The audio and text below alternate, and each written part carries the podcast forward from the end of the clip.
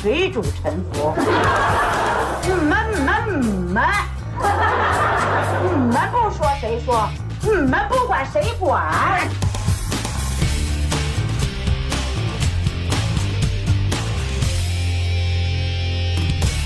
首先得特别感谢大家今天啊、呃抽出时间来来参加我们的在 MyClub 上面的一个直播。那今天的主题其实是聊一聊《西游记》里面的一个呃经典人物，叫哪吒啊。虽然他在《西游记》里面的戏份不多，但是实际上在我们中国的这个传统的神话故事里面是一个相当重要的角色。所以呢，呃，这里面也可以跟大家安利一下啊，因为这个谦儿哥啊、是我们哥哥。然后我们做了一档这个关于《西游记》的播客节目，叫《西游记之成人的世界》。对，是不是听着觉得特性感？所以今天呢，我们就主要先聊聊，咱们先挑一个典型人物，挑哪吒来说说，好吧，谦儿哥。对对对，嗯哎，哪吒呢，其实大家呃对他觉得特别熟悉了啊，好长时间之前，这个打小吧就看各种跟哪吒相关的什么哪吒闹海啊之类的这种呃故事，包括动画片儿。后来现在看电影，哪吒在银幕上也是相当的活跃，对吧？对，开始是这个魔童降世，然后，这个这最近又有一部新的哪吒的电影，是叫什么？哪哪吒重生也不算新哎吧，年初的时候，哎，这个两部片儿过去以后，这个大 IP 算炒起来了。没错。但是实际上，可能很多朋友啊，在看这两部片儿的时候，里边有一部分内容可能就没看懂，或者说你你以为你懂了，就是你比如说像这个《哪吒重生》里边儿，呃，里边有一个角色老戴着一面具，你记得吧？特别牛，嗯，对，实际上大家都不知道他到底是六耳猕猴还是孙悟空啊。他两次亮相，分别说自己是六耳猕猴和孙悟空了啊。不管他了，但是他曾经说了一句话，说哪吒这混小子混起来连他爹都砍。就这句话，我估计可能好多朋友都没听懂。连他爹都砍，好家伙，对，哪吒哪吒混起来，他两个就是别人不可能砍的人他都砍，一个是他爹，一个是他自个儿啊，自个儿也他砍，爹他也砍，自个儿也砍，脾气这么暴，这两句。好家伙，哎呦，好老厉害了，嗯，哎，所以这一块儿大家估计就就没太明白。再一个呢，在这个哪吒重生里边有一个角色挺漂亮一小姑娘，但是呢，呃，瞎了一只眼，啊，戴着一个眼罩，哎呃，穿的是一个呃日式风的，带一大扇子，大家还记得吧？石矶娘娘，不是是彩 云，彩云，对，她是彩云，就这彩云见着哪吒就咬碎钢牙，就非要砍死哪吒，这是为什么？这大家知道吗？我估计可能知道的人也不多。也不知道，因为我觉得是这样啊，就哪吒这个人物啊，可能大家还觉得他是一个挺好的、脾气不错的，但是我们细看爱，哎，小可爱，就这么一类型的。但是我们细一看呢，今天我还听了听咱们之前那节目，也梳理了一下，我嗯发现这哪吒七岁就开始杀人了，这绝好家伙对不是一好脾气。何止是杀人？所以咱说魔童降世的这个导演啊，是饺子。啊我觉得他在做这部片子之前，真是做了非常细致的对哪吒的研究，哎，包括哪吒的这个性格，为什么把他设计成魔丸？就这个嗯家伙实在太混了，这哪吒是一个特别混的混小子。七岁的时候到河边洗澡，然后拿混天绫哐哐一晃荡，龙宫都动了。结果夜叉上来说什么情况？你小什么小孩儿？你干嘛呢？啪，把人夜叉打死了。然后三太子上来，啪，人三太子打死了，抽筋。完了，为什么抽筋？说这个夜叉他其实是一官职是吧？对夜叉在整个神仙体系里，那相当于是是一个呃一个一个被呃叫公务员吧，他是一正经的官儿啊，哦巡海的夜叉是一个公务员，而且大家要是有兴趣的话，可以去查一下跟夜叉相关的呃资料。夜叉这个官职是，就是他这一类，他有男嗯夜叉、女夜叉，都是非常厉害的角色。但是在这儿，好，直接就被他给打死了。七岁的时候就给打死了。哎，而且呢，他很不讲道理，岁的时候就杀了一个公务员，就杀了一个公务员，杀一伙公务员，他还把人家龙王三太子给打死了，好，还抽筋。是吧？好家伙，最可恨的是，他抽筋的时候为什么要抽人家筋？嗯，而在在这个《封神榜》里头啊，有这么一段描写，他就是觉得，哎，说我爸少一个腰带，哎，我要不然把他的筋抽下来，拿回去给我爸做腰带吧。他就是一混成这样的小子。这不挺孝顺的吗？我觉得挺好的。而且我觉得那个他打那夜叉和那三太子啊，就我觉得都算事出有因。就是咱们生活里面好多事情都是从你态度不好引发的。那夜叉啊人家好好跟那小孩说话，对吧？哪吒何至于把他给弄死？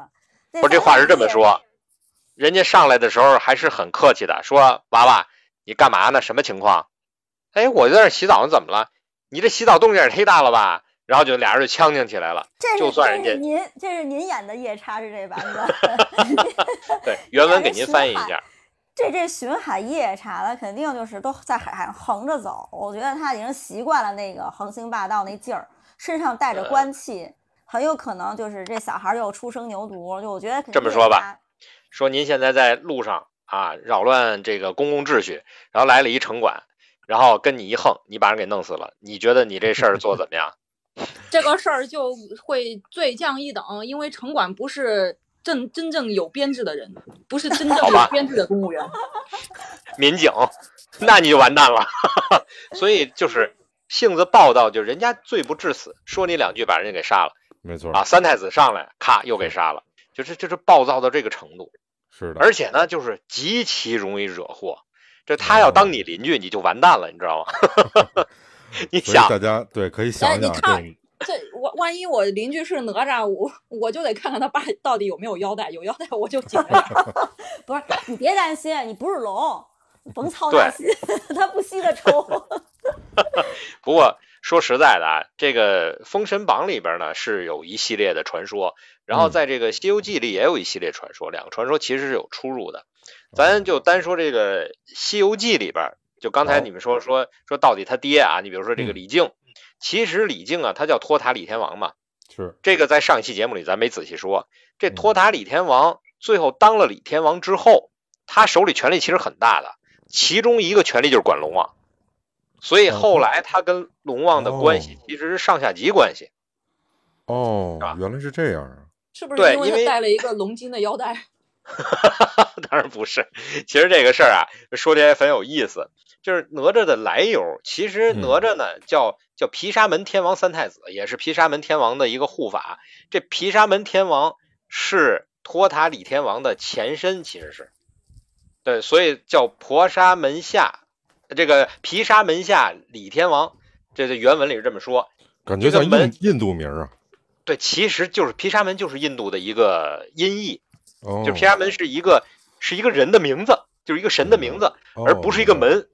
但是哦呢，因为咱们这个以讹传讹嘛，就翻译过来了，听着什么门什么门，就认为这个毗沙门是个是个门，就让李天王去看门去了，守这个门的神就是叫这个就就变成对，就变成天王了。门神，但实际上呢，在《西游记》里你会发现有四大金刚，就是四个嗯门神，这四个门神里边没有托塔李天王，是因为、对就把托塔李天王等于是官加一等，加成第五个天王了。哦，那四个天王分别去守那四个门了。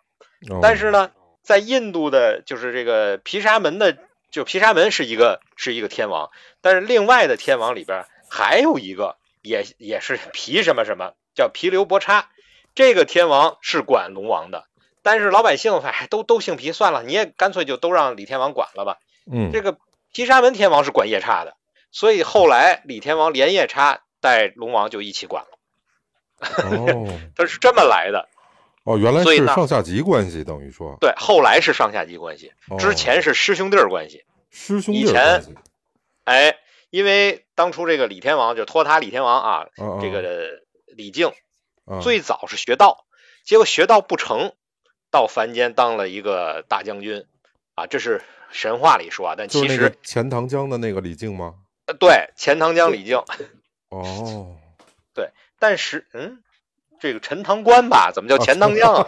你给人改名儿了，我就逗你玩儿呢，我看你是上浙江上浙江去了。你这给人改地儿改的啊！啊对对对对，陈塘关，陈塘关，哎，但到陈塘关去去当总兵，其实是因为学道不成，后来干脆就到了凡间当了大官了，是这么个缘由，你知道吧？其实这段故事咱们大家可能都还知道，对，因为大家嗯看过那个小时候都看过那动画片叫《哪吒闹海》嘛，就其中有交代这么一段事儿。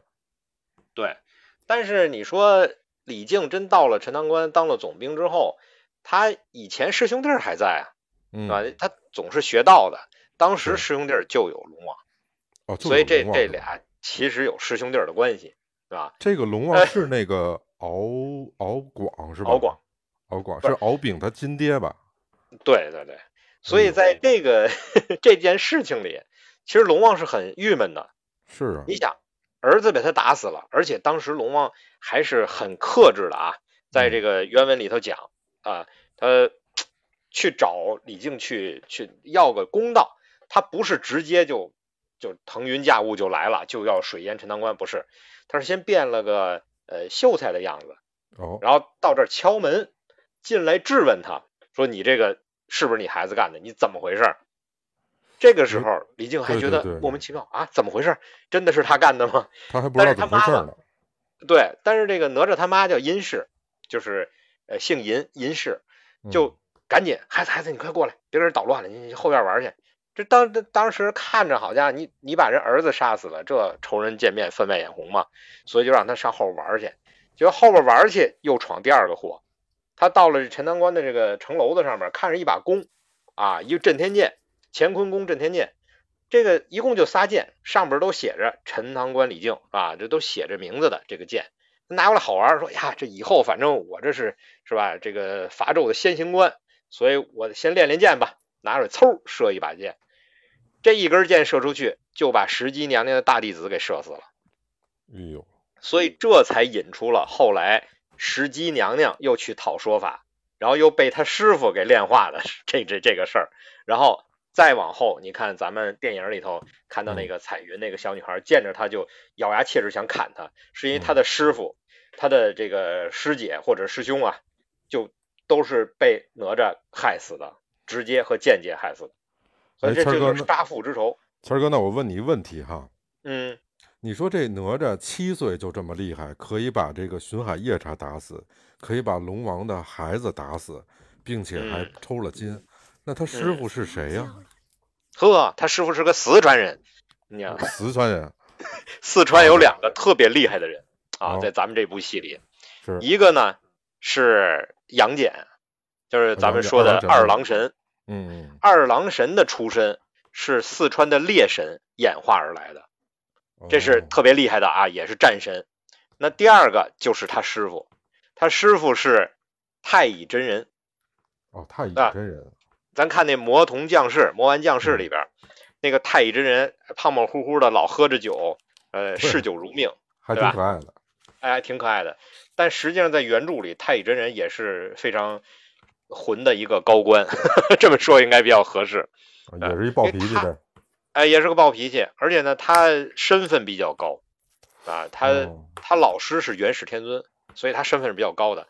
再加上他的这个徒弟啊，就是咱们说哪吒，未来应该是，也就是三年，在当时来讲，就是三年以后，他十来岁的时候就要当这个伐纣的先行官，武王伐纣的先行官。那会儿这不是这姜子牙下山嘛，嗯，所以他是为了这件事情，才把哪吒借斧生出来的。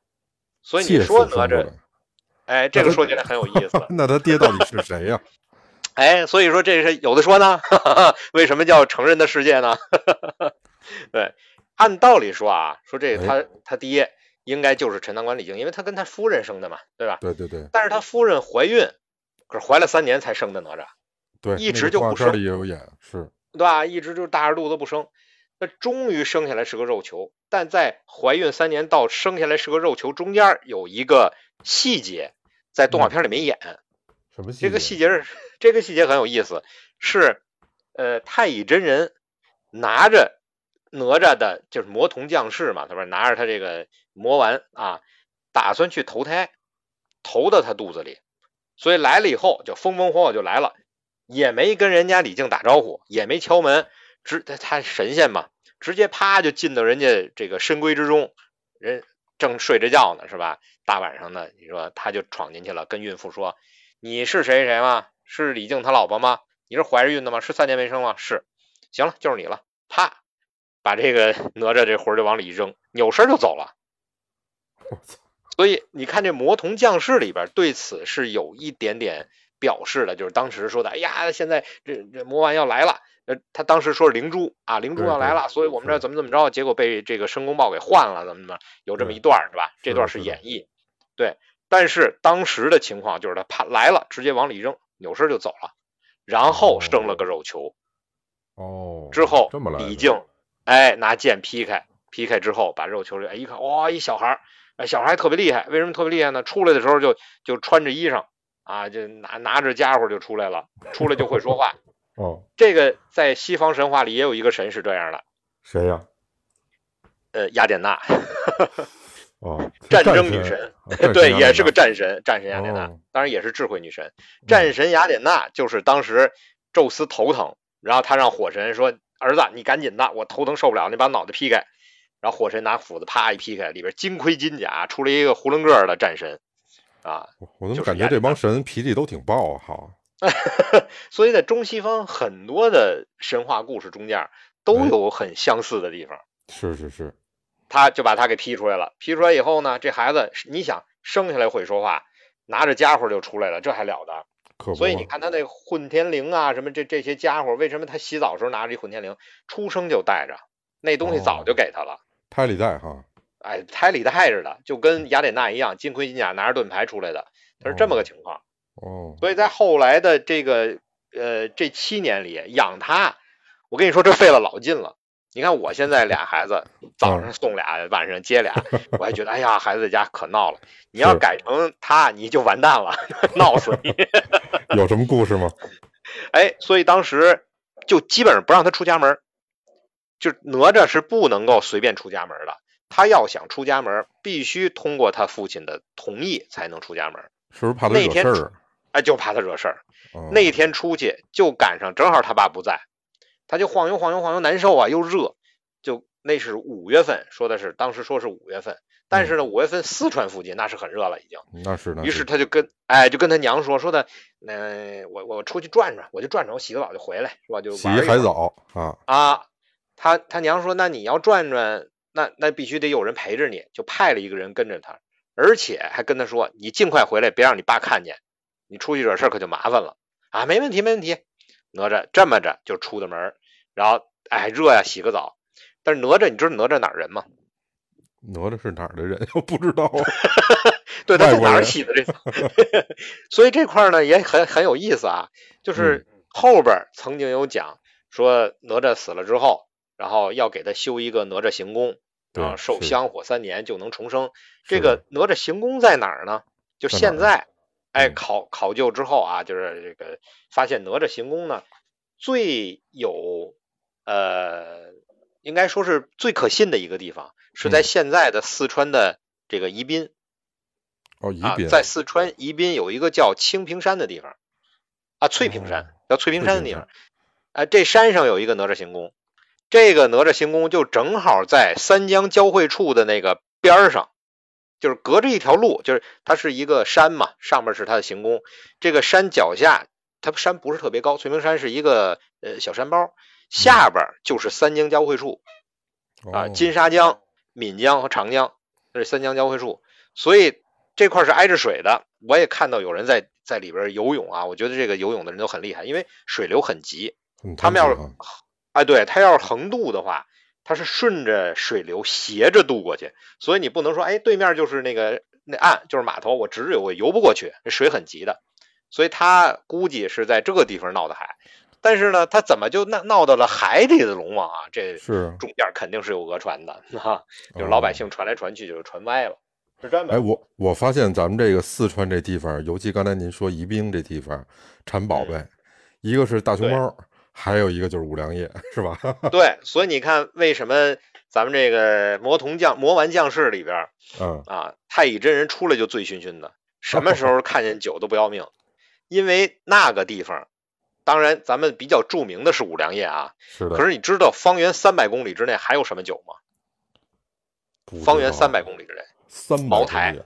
哦，对对对对对，茅台，国窖幺五七三都对都在那郎酒 都在那方圆三百公里之内，所以叫贵州，就是遵义那个地方，嗯然后加上这个泸州这个地方，再加上哎，咱们说宜宾这个地方，这是一个三角形，就在方圆三百公里之内，咱们国家最著名的几个酒全在这个地方。全在那块儿哈。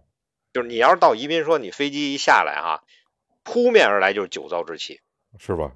就整个城市沉浸在酒糟之气里，三天以后你就习惯了，就闻不见了。那等于不不用吹就喝多了啊。那我觉得警察就不应该把那个棒儿拿出来，拿出来就得响。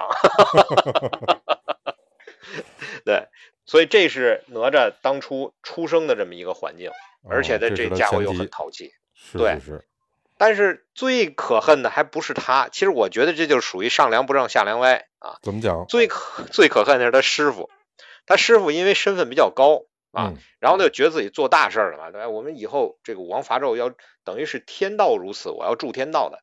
那在这种情况下，他师傅对哪吒的教育，就是打小的教育，就是你以后是这个武王伐纣的先行官，所以你是做大事儿的。所以哦当时他把这个龙王三太子打死之后，然后这人几个龙王不干了，是吧？四海龙王就过来要人呀，要怎么怎么样，堵他家门口，是是是，他就害怕了。这孩子肯定害怕呀，那害怕怎么办呢？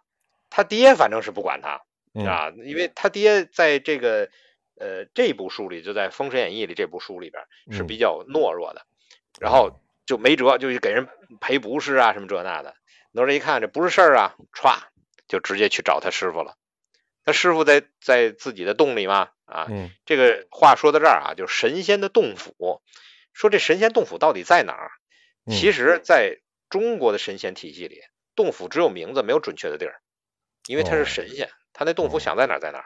居无定所瞬移啊哎，居无定，这瞬间洞是有，对，就相当于我这门儿啊是开在你这个次元的任何位置，啊但是我这个空间，哎，里洞里边是一个次元空间，啊是这么一个感觉。明白。所以呢，他就找他师傅去了。找他师傅，你说要按道理说，你徒弟惹这么大祸，师傅应该怎么说？肯定啊得斥责呀，哎，对，得斥责他嘛。那肯定。但是他师傅怎么说的？咋说他？师傅说的，龙王，龙王算什么呀？对吧？你别说打死一小龙了，你把那龙都杀了都没事儿，没当回事儿，合着就没当回事儿，因为你是干大事儿的，这都不是大事儿，这这小事儿没问题啊，你不用搭理他，你都把他杀了，能怎么着？哦，然后这会儿龙王呢，其实就在挤兑这个陈塘关李靖，说如果你要是不把你这个这个逆子啊，你把他惩罚了，嗯，我就上天庭告状。告状去。对我上玉玉皇大帝那儿告状，那李靖就有点害怕了，他性格相对比较懦弱嘛，然后就怎么办呀？这怎么办呀？他心里就百爪挠心。这会儿呢，这嗯个哪吒就回来了，跟他爹说没事儿，他不说明儿告状去吗？没问题。题，我保证他告不了。啊，我我有办法。他这个办法呀，就是嗯他师傅教的。第二天早晨，在路上劫人家，哎，你你多混，路上劫人家老头子，七岁的小孩儿路上劫哎劫人家，好劫人家家老头儿，嗯劫着老头儿说你干嘛去？我我告状去。你告状啊？你先你先过我这关啊！叮了咣啷就把人老头儿打了一顿。哦哎呀，给人老头儿打这惨，打到什么程度？把人家左肋下的龙鳞撕掉了好几片儿。嚯你想就就相当于把你肋下的这个皮都给你都给剥了，就是是到这个程度。所以你看，在哪吒的那第二个电影叫什么来着？我老记不起来。哪吒重生嗯那里边就有说那个老龙王，这不是化成了一个老头的样子，然后手上有一块伤，左手上一块伤，嗯那块伤指的就是当时他把人龙鳞揭掉的那一块。哦然后打了一一顿之后，就逼着龙王答应他不许再告状了。龙王没办法，你再打就死了，这老骨头 跟他打，你说受得了吗？合着就是有什么师傅有什么徒弟。哎，对，他说不告了，不告了，不告了，行，这还不是最重要的，你知道吧？龙王人家好歹也是个神啊，是啊，告告人说，哎，你给我变一小虫子。说为什么要变小虫子？你变一小虫子带回去，你得当面跟我爸说你不告了。你看，哦伤害也大，侮辱也强，是吧？龙王没辙，变了个小蛇，他把它装到袖袖子里，带嗯回去给他爸，吧唧往地下一扔，说你出来。龙王化成龙王的龙形，化成人形，是吧？跟我爸保证你不告了。龙王气的呀，我跟你说，这这会儿就都都气得脸都黑了，你知道吗？就直接撂了一句狠话，说李靖你等着，化一阵狂风就走了。那这龙王你这会儿是现在有什么用啊？撒狠儿，对啊，因为你这会儿你也打不过他，最重要的是，就是我不可能向你爹再保证这件事情嘛。对，是就我这这我都忍到这儿了，于情于理你，不能再追我了，对吧？是。是这么一个情况。但是谦儿哥，我听你刚才，谦儿哥，我听你嗯刚才讲啊，咱分析一下啊。你看这哪吒七岁，先给夜叉打死了，然后又给龙王的儿子打死之后抽了筋，又给这龙王本龙打一顿，然嗯后这很残忍啊。那那他的性格是，这个还是在《封神榜》里，哦，在之前《封神榜》的前身叫武王伐纣平话，在哦那里边他是杀了十条龙的，嚯，就基本上连锅端了，是吧？就不太在乎这这我个事儿。怎么感觉，我怎么感觉哪吒是那龙王的天敌呀、就这意思。对你说的龙王的天敌，就是为什么北京城叫八臂哪吒城，就是这原因。啊有这么一说，哎，怎么讲啊？有这么一说，因为当时建北京的时候啊，本来选址选到了北京，但是呢，一看这个地方，就有这个呃看风水的讲，说这个地方啊有一条孽龙，咱叫当时北京这块叫幽州嘛，对，它是幽暗的幽，哎，对，说这地方有一个孽龙，说如果要是把城建在这儿，就会就不安全，就是不安全啊特别多的事儿会发生，嗯就是不吉利。所以当时这皇上说怎么办呢？那找两个有能力的人来设计这个整个北京城吧。所以当时我记得咱们最开始北京城实际上是元大都嘛，从元朝那会儿过来的，对咱们现在说的这个是明朝了，呃，哎对，那当时呢叫苦海幽州嘛，苦海幽州。然后就让对就让皇帝说你怎么去修这个城。皇上说找找谁呢？就找了两个通灵的人，当时的这个呃两个大军师，一个叫哦叫刘伯温啊，一个叫姚广孝。哦，哎，让这两位大军师，哎，左膀右臂，让他嗯们俩说你们俩去看看这个地形地势能不能在这儿建都。如果要建都的话，这个都城应该怎么修？重新修这个都城。嗯，所以这两个人在修都城的人，两个人其实互相也不服气啊。这俩人你你你说你刘伯温是老大，我是二军师，我不服气啊。都俩人呢就较着劲呢。来这儿之之后呢，俩人就商量说这样吧，说也别到时候说谁设计图成功了，抢了头功也不合适，嗯嗯咱俩分开设计。哦这刘伯温就说：“各写各的你看，哎，我在东城，你呢在西城，咱俩呢十天时间啊，你也考察，我也考察，十天之后咱们一起会齐，各画各的，背靠背，画完了对哦，看谁的设计图好，咱用谁的。嗯嗯但这个过程也是在，这是北京的一个传说了，咱等于就是说的远一点儿。当时呢，这十天里边前几天，总听见有声音在耳朵说，嗯，说你照着我画不就得了吗？就不知道这是什么声音，怎么回事儿。出去勘察地形的时候，老看前面一小孩儿穿着一红袄啊，就在前面跑，你跑快他也快，你跑慢他也慢。这回来以后就不知道这是谁。到了这个最后几天的时候，哎，再出去都带着自己的亲信，为什么呢？说嗯是不是只有我能看见，还是说你也能看见？嗯，结果亲信都看不见，只有这俩人能看见。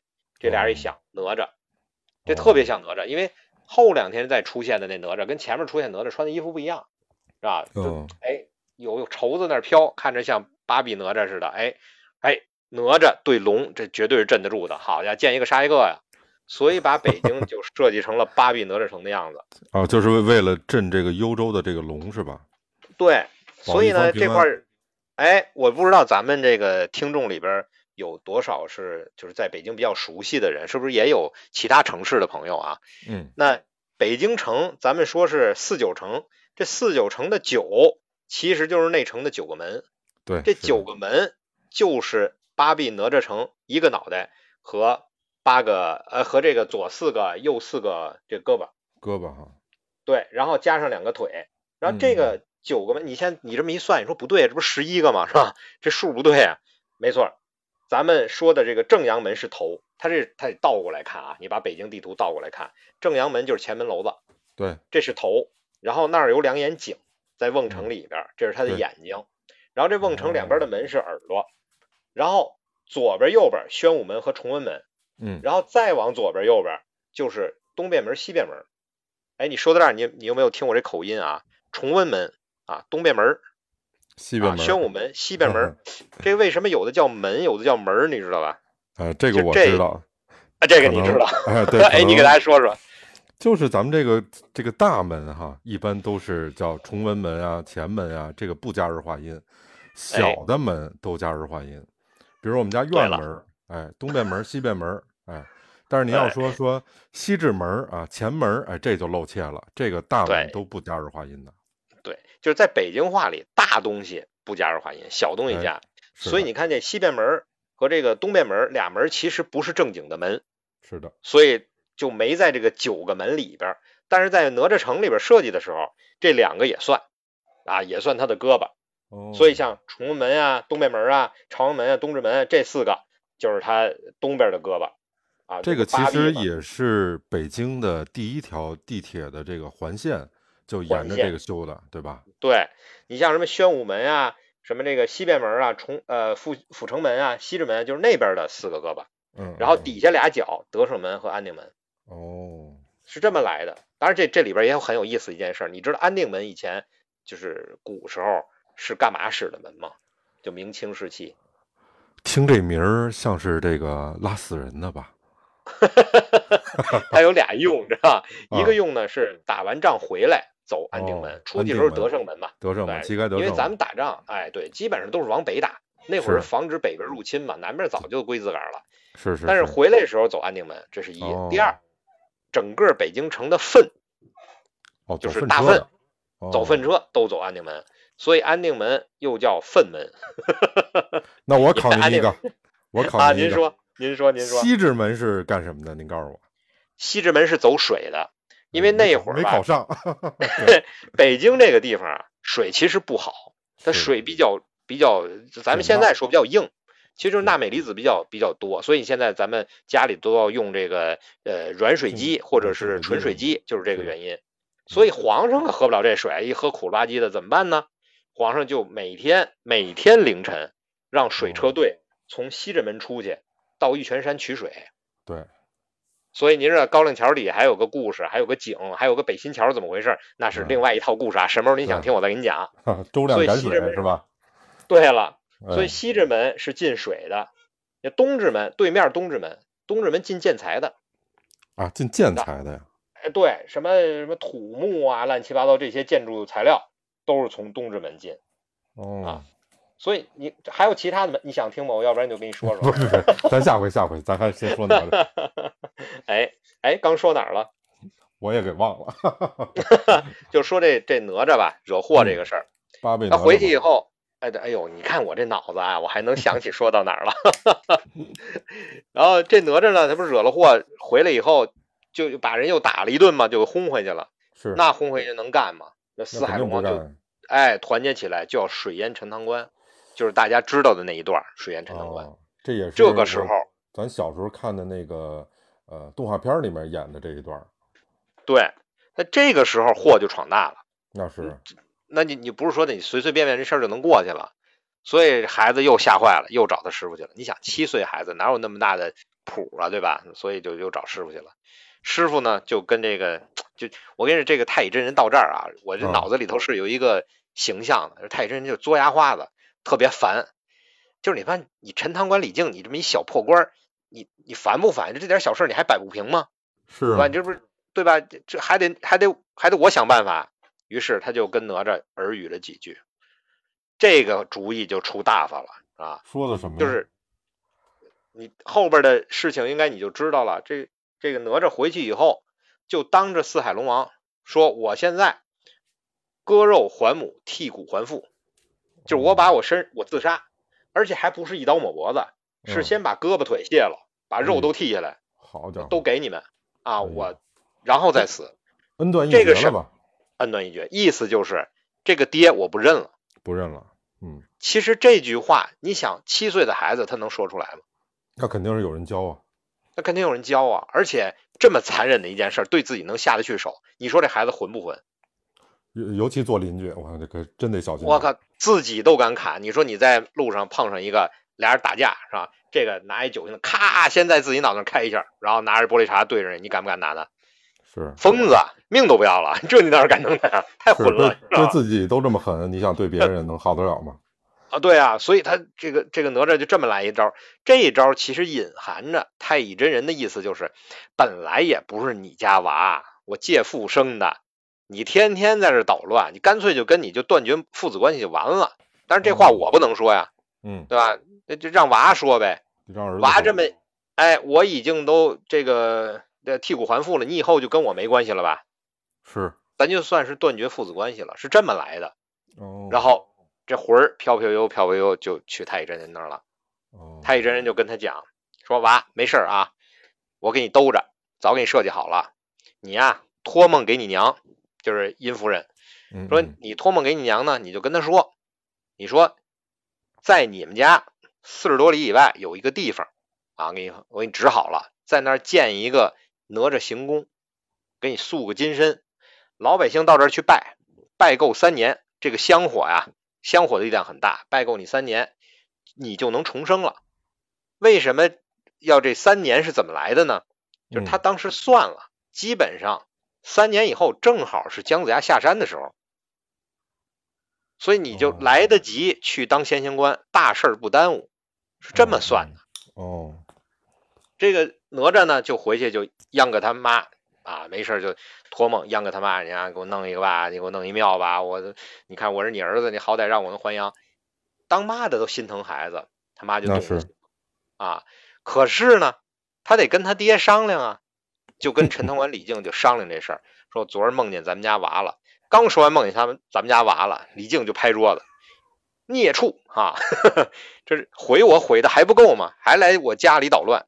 你说他是你亲生的儿子，嗯，然后那么死死的那么惨，就为了你这么懦弱，所以死的那么惨。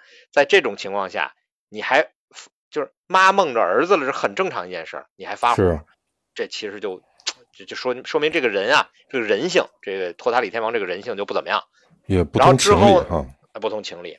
之后就求了他好几天，求了他四五天，死活不答应，说什么都不干。这个娘也没办法，那你说爹不干，那会儿女女人都要听老公的嘛，对吧？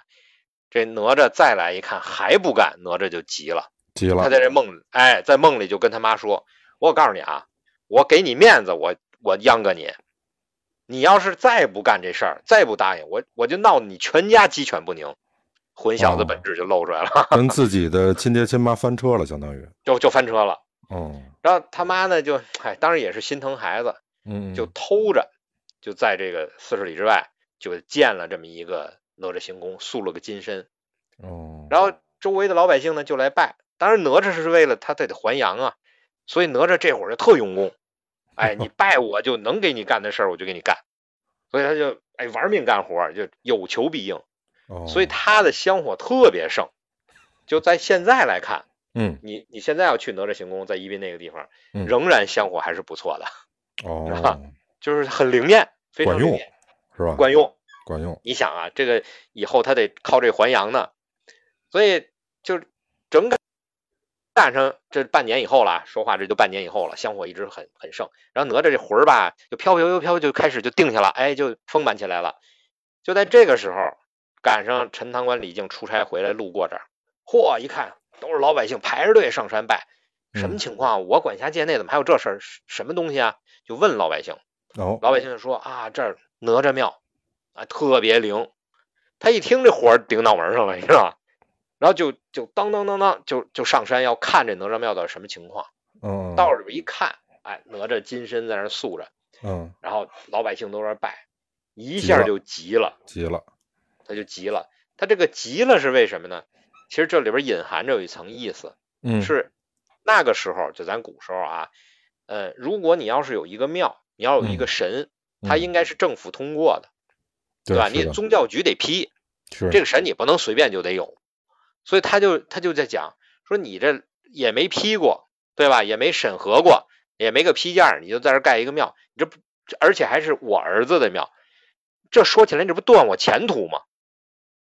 他先想到的是自己的前途，我还想这事儿呢，他想的是这个事儿，所以他特别生气，然后就让他手底下军士把庙给烧了，他自己亲手把哪吒的金身就给打碎了。哎呦，哪吒这回来，那这梁子啊可算是结下了，亲爹跟亲儿子呀，这是。对呀、你想第一次为了你我都死那么惨，嗯，现在我要还阳，嗯人家拜我碍你屁事儿，我而且我干的都是好事儿，对吗？啊，你过来把我金身砸了，你相当于杀我两次啊！是是是，这这哪吒就非常的生气，那肯定他非常生气，他就飘飘悠悠就回去就跟太乙真人说，太乙真人当时就疯了，你知道吗？我够意思了？让你孩子这么残忍的方式来跟你断绝关系，跟你已经没关系了。嗯，现在弄个庙为百姓谋福利啊，孩子还很用功，都半年了，还有两年半姜子牙下山了，嗯这会儿你把庙砸了，再弄来不及了，是啊那我怎么让他还阳啊？是啊，所以他就特别生气，就就恨这个这个呃李靖就恨疯了，你知道？你你能想象到那个感觉啊？恨疯了就怎么办呢？一生气，这样我给你造一身体，你别别管他们了。哦，这么着是这么还拿藕节儿，哎，拿了藕节儿，拿了金丹，因为他练炼丹的术士了啊，他也是个高级别的术士，就拿金丹给他整个做了一个身体，就还阳了。那这个时候把这大 boss 啊给得罪了，那可不嘛，大 boss 很生气啊。还阳之后，这个没说还还阳成七岁小孩，为什么？嗯这会儿按道理说就已经长得大点了，是而且马上就要打仗了，是所以再还阳的时候就没照着小孩的样子还，出来的是一个英俊少年，哇，嗯那那非常漂亮的一个英俊少年，哦，成人了，哎而且哎对成人了，当然也是十来十来岁的一个英俊少年啊。青少年时候十来岁儿就已经，你想十岁弱冠，他就已经是成人了嘛，对，已经算是半大小孩了。十多岁那就已经是非常的，哎，好了，这时候叫过来，哎，我把所有的宝贝给你，嗯还让你拿着什么混天绫啊、火尖枪啊、啊什，么这个这个独轮车呀，儿是吧？独轮车可还行，还给了他一块金砖啊。金砖呀，哎，对，还给了块金砖。这金砖咱们后边再说怎么回事。好嘞然，后就说，行了，你啊，你拿着这些东西，你走吧。嗯，走哪儿去啊？找你爹算账去啊！我啊恨疯了他了，我不能自己动手啊！我跟他他没梁子。他师傅让他儿子找他爹算账去，哎，当然这话哦没没有明说，嗯，但是嗯意思就非常明显，是武器都给你了，我也给你还粮了，这会儿你找你爹吧，那找你爹能干嘛呀？对不对？是是报仇去嘛？冤有头债有主，那可不，你想哪吒现在这个身体跟以前就不一样了，这个是重塑的重塑的身体，而且这个身体还有一个特别牛的地方，身体里没有魂魄。哦，那等于就打不死呗，就是，哎，对，所以他在后边的很多的呃内容里，你会发现，凡是有高阶的摄魂的法术，对他都没有用，那个这是非常厉害的了。哦，问题哎在这儿，哦，啪就回去了，回去之后呢，就找这个李靖报仇，我嗯嗯，见着就砍呀、见着就砍，就往死里砍。砍他亲爹。砍他亲爹，那那你我现在已经不是你孩子了，我还给你了，你又杀了我一一次，我现在是不是应该报仇啊？那李哦。靖是学道没学成，虽然嗯。遁地之类的这种招数还会，嗯但是你真是说让他跟哪吒打，他肯定打不过啊。那是。所以这吓得就跑啊，啊，啊，就玩命的跑。嗯他哪吒就在后边追，结果跑着跑着，前面就一个这个小男孩就拦住了哪吒的去路，谁呢？他二哥，哦，二哥还有二哥惠岸，他二哥。是那惠岸叫惠岸行者吗？哎，对了，慧岸行者也叫木吒，哦木吒，嗯但其呃对，但是其实这里边吧，也是这这木吒是怎么来的啊？咱们要是考究一下啊，其实，在唐朝的时候，因为整个这个故事是在唐朝出来的嘛，嗯这个唐朝的时候有一个叫呃呃一个名僧啊，叫僧家大师，然后他呢有两个徒弟，一个叫惠岸，一个叫木叉。嗯哦，结果后边呢，就大家讹传，就把这惠岸跟木叉就割成了一个人，叫木吒，因为大家哦总觉得，二合为一了，呃对，总觉得既然有哪吒，前面应该有个什么吒，所以这哦。木叉呢跟木吒又很像，所以就叫木吒。但是你到了《西游记》里，你再看惠岸行者，那木叉就是他，哦，给合并同一项了，合着，对，他是观音菩萨的座下的弟子，但是是。当时就因为这个大师，这个高僧，唐代的高僧，被嗯。认为是观音菩萨的化身之一，所以就这么着就给安上了。哦哦，这。是他二哥，二哥就嗯。来了，往这儿一站啊，俩人说你怎么能打你爹呢？啊，你这不应该呀，什么这那质问他啊，啊，质问质问不管用，你打不过我呀，是吧？二哥打跑，接着追，他爸就在前面玩命跑，跑着跑着，爸金吒出来了，就哦还有他大哥就出来了。哎哎，金吒就出来了，出来说，哎，你不能，你怎么能打爹呢？这这这忤逆啊，太不孝了，是吧？那是哎，忤逆，这俩人就又开始又又打起来了。那哎，这个这个金吒，其实就是这个怎么传出来的啊？因因为有了哪吒，因为他叫三太子嘛，这三太子已经定了，那前面应该还有俩，二太子还有了，那这大太子是谁呢？嗯这是当时在唐朝有一个文学家叫全德瑜，他有个嗯孙子，这孙子体弱多病，所以他就这个文学家就给他孙子起了个小名叫军吒，军队的军。哦，这个军吒怎么来的？军吒是佛教里边一个金刚的名字，啊，叫军吒力金刚童子，对吧？所以呢，也叫军吒力明王，就他身体很好啊，他金刚童子，所以呢起这么一名儿，这不就好养活吗？就跟起个名叫狗蛋儿似的啊，这个意思。哎，起完这名儿呢，大家哎都都知道这个事儿了，就哎军吒，军吒，哎金吒就这么来的。哦，谐音了是吧？谐音了，所以就 就把这个这个军吒力金刚童子这个军吒就写成了金吒，写在他的名下，所以就变成大哥了。他俩哥哥哈，一个叫哎木吒，一个叫金吒，一个叫哪吒。对，然后他大哥呢就拦着他，干什么去啊？啊，这你你你怎么能能追你爹呢？打一打也没打过就跑，但是呢，又又又让哪吒给爆菜了呗？哎对，但是呢，好在金吒背后是有人的，当时文殊菩萨在他背后，哦那这个菩萨的力量多大呀？这后戳也挺硬的。哎，对，所以呢，就把他给收了。收了怎么怎么办呢？就收到洞口，就把他嗯绑在柱子、石头柱子上，嗯，然后跟嗯金蛋说：“拿扁担抽他，对吧？连他爹都敢都敢打，抽他抽到他服为止。嗯，然后 这个呃，他爹呢就跪在菩萨面前就磕头，那就相当于救命之恩啊。嗯嗯然后这个时候就见着哪吒他师傅远远的飘飘摇摇晃晃悠就过来了。哦，哎，就太乙真人，太乙真人来了呢，对，太乙真人来了以后呢，就从他这个哪吒身边就过去了，就没看他。哪吒这绑着的，被打的乱七八糟啊，他就喊师傅你救我呀，没没理他，接着往前嗯走，就坐下来就跟菩萨俩人坐着就开始喝茶聊天儿。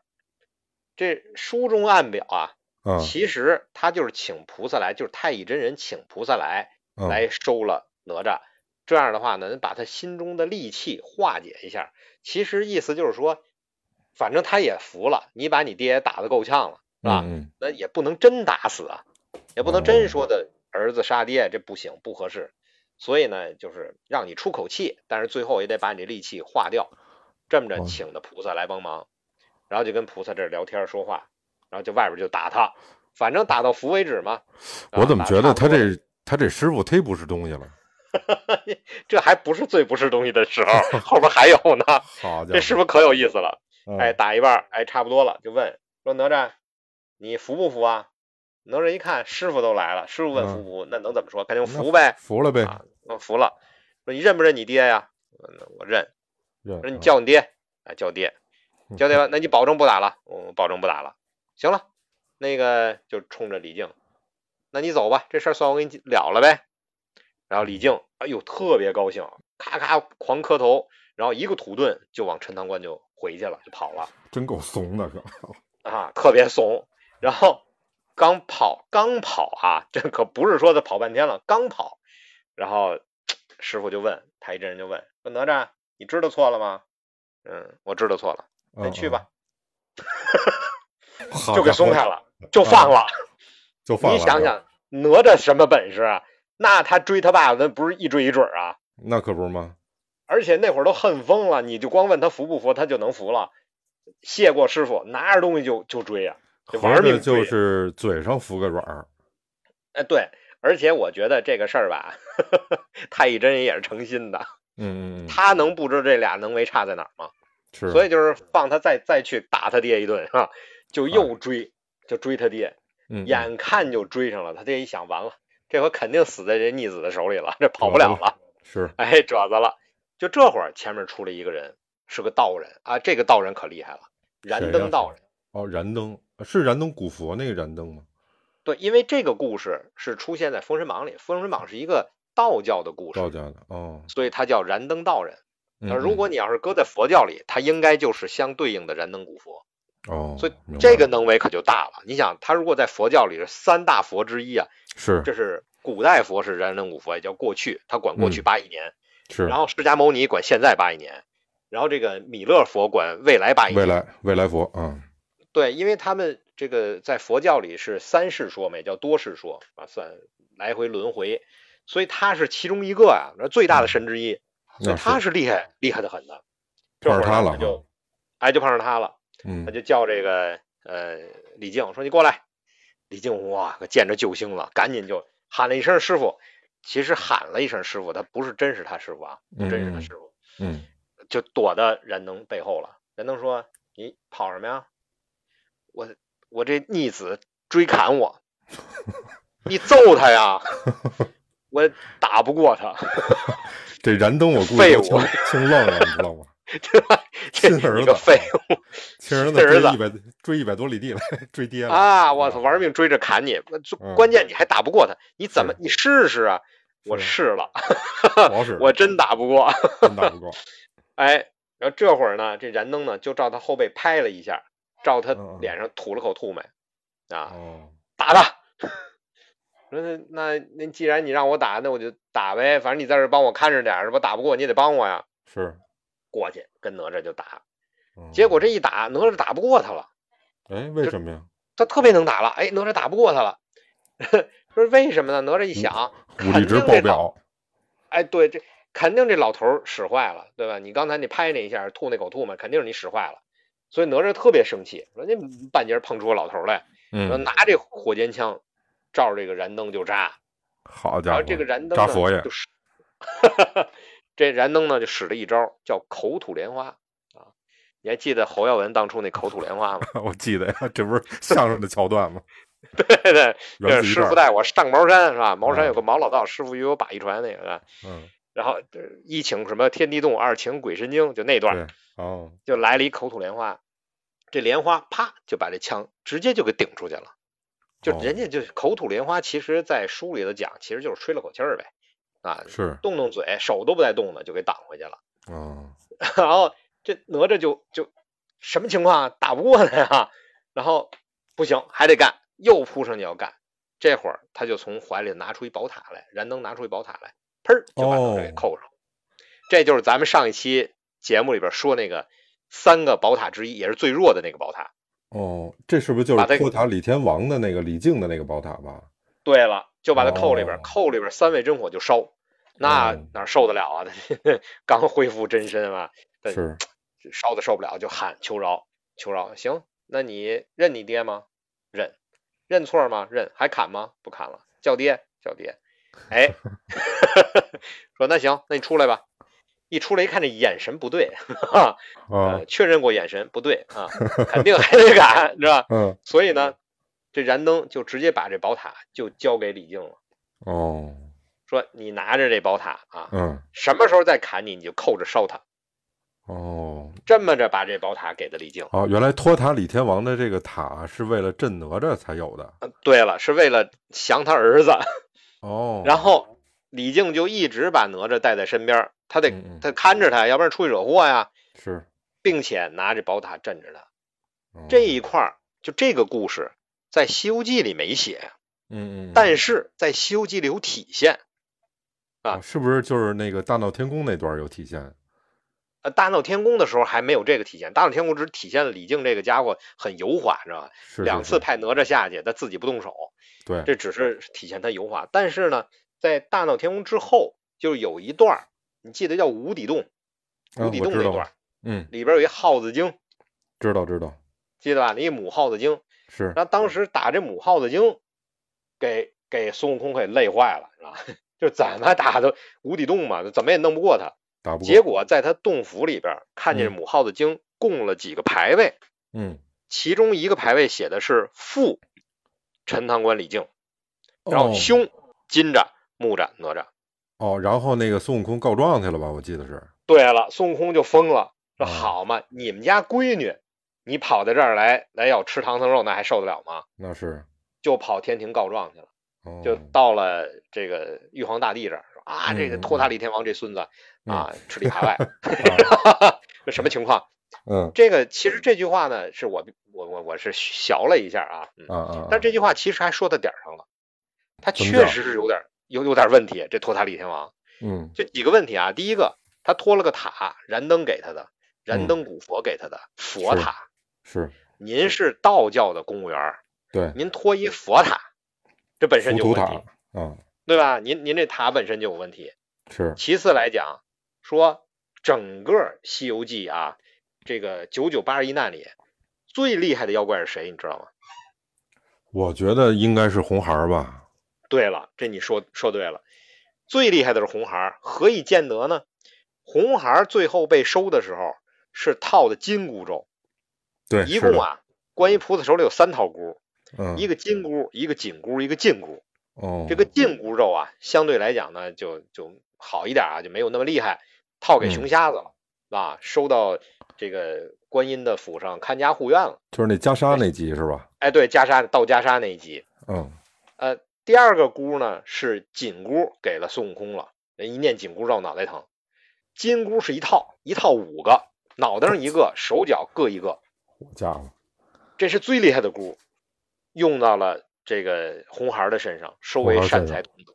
哦，那红孩儿可厉害了。那是不光孙悟空打不过，谁都打不过，连观音菩萨都打不过。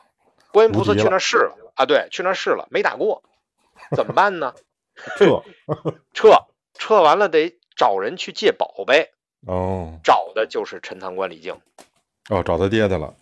对，借了三十六把天罡剑，把这天罡剑拿过来幻化成莲花，然后让这个小孩儿啊坐在这个莲花哦坐那座上，莲花座上，对，变成刀插到他的四肢里，然后把他刀尖往下一弯，跑不了了，天，给他带的箍，你想想吧。真残忍。对，所以说这里边儿 收了这么厉害一个妖精，按道理说，西游记》就是佛道之争嘛，争地盘嘛。是，那道教就是不希望这个佛经传到中土，那哦佛教就希望它传到中土。嗯，嗯那作为道教的公务员，你借了个宝贝，你把最厉害的妖怪给收了，让人家踏踏实实取经去，你是哪头的？有点不合适。对你这个肯定不合适啊！而且他这帮忙还不是帮了一次，哦那，大闹天宫的时候你不管，按道理说你收不了孙悟空吗？未必吧，连动手都不动。嗯，当然看着，红孩儿这儿你还帮忙，你合适吗？嗯嗯嗯。所以这个李菁确实是有问题。哦这说到红孩儿这儿呢，还有个有意思的事儿，你有没有发现红孩儿和哪吒很像？啊，对啊，是啊，我我不知道你啊，我小时候就觉得这有问题。你看红孩儿使的也是枪，也是枪，也是喷火的枪，相当于火箭枪。嗯红孩儿也有也得坐这个战车，虽然他那俩轱辘是安在车帮上的，这俩轱辘踩脚底下的，但是嗯这都是车，俩人是都是火系魔法，对吧？你发现没有，都是火系魔法，所以是，而且？形象也很像，长得也挺像的。哎，长得也挺像的。所以如果你要是把这个像什么这个三教源流搜神大全或者南游记或者嗯之前的这个平话之类的这嗯些资料，你都看一遍，你会发现，其实这俩人还真有可能同出一辙，哦，就是等于是之前的神话故事演化出来了两个人，而这两个人很可能以前是一个人，哦，都是火神，但是呢，哪吒相对来讲，可能安在他身上的火神元素更多，就是他本来不应该是那样。明白了。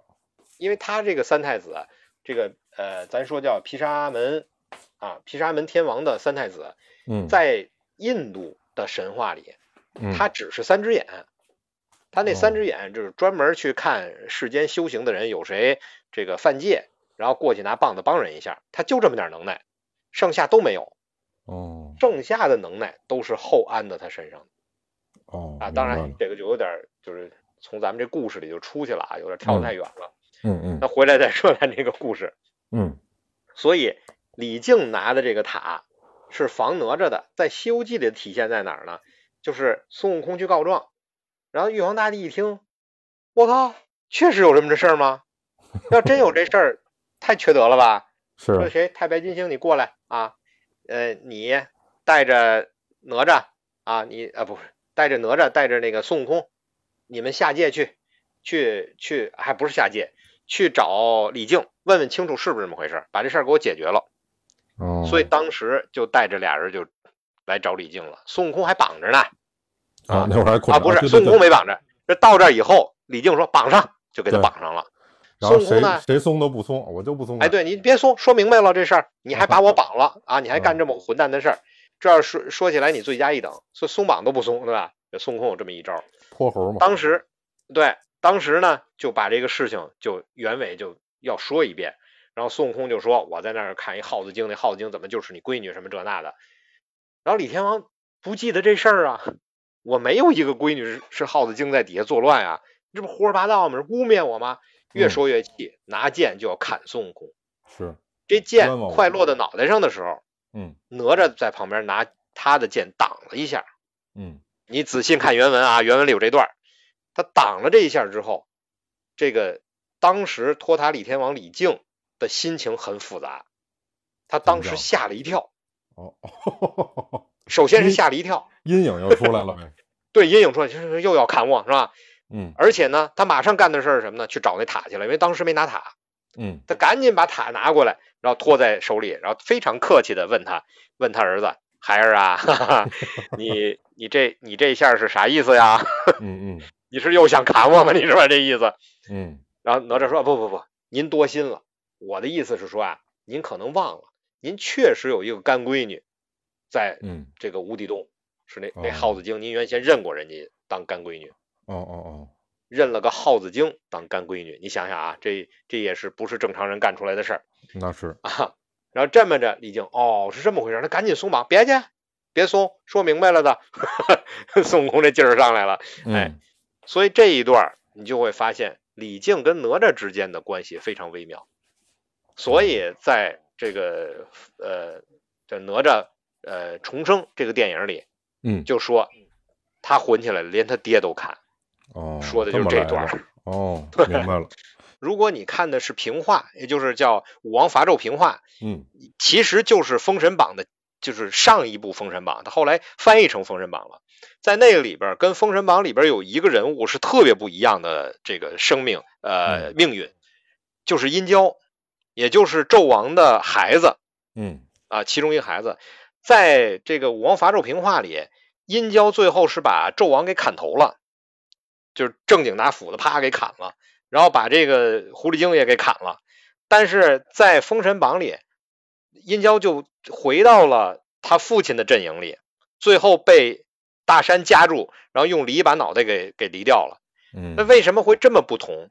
其实是因为这个武武王伐纣平话这部书出的时候是在元朝，对，但是咱们现在看到的《封神榜》是明清的版本，是的，是的，就是明清已经是就是君君臣臣父父子子的这个概念是非常的明确了。说你要是能要把你爸脑袋都砍了这件事儿是不能容忍的，大逆不道所以。在哎大逆不道，所以在编的时候就没办法，就把殷郊嗯又编到那个阵营里，最后你在那阵营里必死嘛，你又是、又是太子，是的，但是你要是看平话，你会发现所有的，哎，不能说所有的吧，大部分的殷郊的生平就是哪吒的生平，也是生下来是个肉球，然后后来被扔到这个外边去，就扔到这个郊外，所以它叫殷郊嘛。是扔到郊外之后，然后被捡回来，呃，给他直接拉开，他师傅捡回来把他拉开，然后他怎么怎么成长，最后怎么，而且你知道，咱刚才说这个三头六臂啊，说哪吒三头六臂，其实哪吒是在《西游记》里是三头六臂，在呃《封神演义》里边是三头八臂，八臂，对的，对，在《西游记》里边三头六臂一共有三个人，一个是哪吒，一个是孙悟空，一个是牛魔王，都行，都能三头六臂，啊，这都提到过，而且《西游记》一共提到过九次三头六臂。嗯，其中哪吒只占三次，孙悟空占了五次，也就是三头六臂牛。魔王，哎，对，还有一回是牛魔王。孙而且孙悟空只要一变三头六臂的时候，就被称作叫露出大闹天宫的本相，也就是说，三头六臂这个本事孙悟空先有的应该是。嗯，所以这个是，当然这后边还有一大套的理论，说为什么孙悟空先有的就不说了啊？为什么在在这个《西游记》里三头六臂到这边变成三头八臂呢？这里边也有一个可能性，就是你看这个殷郊啊，哎，对，说到这儿了，你说这个三头六臂怎么来的？就是哪吒怎么会的三头六臂？是他师傅临走时候给他喝了三碗酒，说践行给你喝三碗酒，给了三个火枣，吃完这三个火枣，一出门，哎，突然蹦蹦蹦蹦往外蹦胳膊，啊，蹦俩脑袋出来，对，就就有了这么一个能耐。他赶紧回去问他怎么回事啊？他说：“嗨，就给你个能为嘛，你你到那边去，人大家。”有什么会飞的吧，会土遁的吧，什么都有，你你也得显得不一样嘛。再给你玩玩呗，玩呗。但是在殷郊这边呢，呃，就是在《封神榜》里也有三头六臂的人，是两个，一个是殷郊，一个是吕岳。但是那儿哪吒是三头八臂，这殷郊是怎么得的三头六臂呢？是他师傅广成子，然后让他去找个兵器，然后他在指定的地方的台子上看见一堆豆子，嗯。然后他就觉得好吃，就吃了几个，当然，但是就吃了几个，吃了仨，然后后边就没吃。然后结果嘣嘣嘣，他想起来了，对，我的主要的目标不是来吃豆子的，然后赶紧去找兵器。这时候嘣嘣嘣蹦出几个胳膊，那三头六臂，我估计那豆子吃完了，他可能八臂都不止。这挺瘆得慌的，没事往蹦胳膊受了。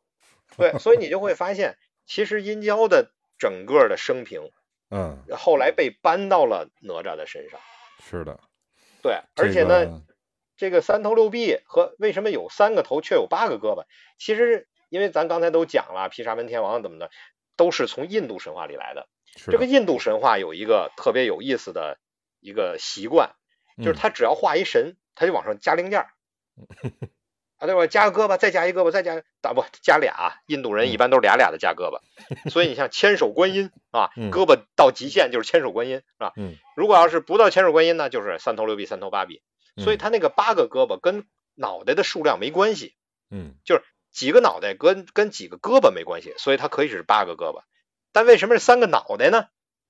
是因为这当然这个就是猜测了，就是因为在印度，它首先它是三世说，而且它最大的三个神就是最大的三个神啊，对，最大的神是三个，嗯，对吧？有湿婆神啊，有梵天啊，嗯啊，还一个是什么神来着？哎，这三个神是他们最大的神，所以就三个头是这么来的。所以三头八臂在最早的版本里是三头八臂，后来到了这个《西游记》里，咱们这边的人啊，就是咱们这个大陆这边的人，他比较习惯于一个脑袋配俩胳膊，所以就就给改成三头六臂了。是一习惯问题，合着。对，它是一个习惯问题。对对，那边还有一个叫啊毗湿奴。对，一个梵天，一个毗湿奴，一个湿婆神，这仨这是最大的神，嗯，就这么来的。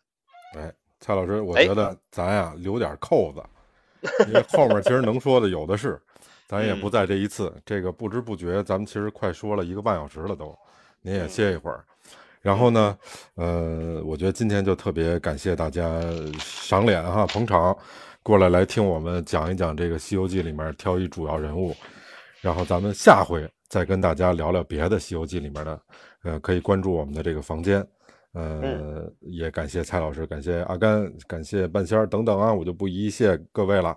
那今天时间也差不多了，就谢谢大家伙儿，然后我们下回咱再见，好吧？好的，谢谢各位啊，哎，好，拜拜拜拜，感谢感谢，拜拜，拜拜拜拜。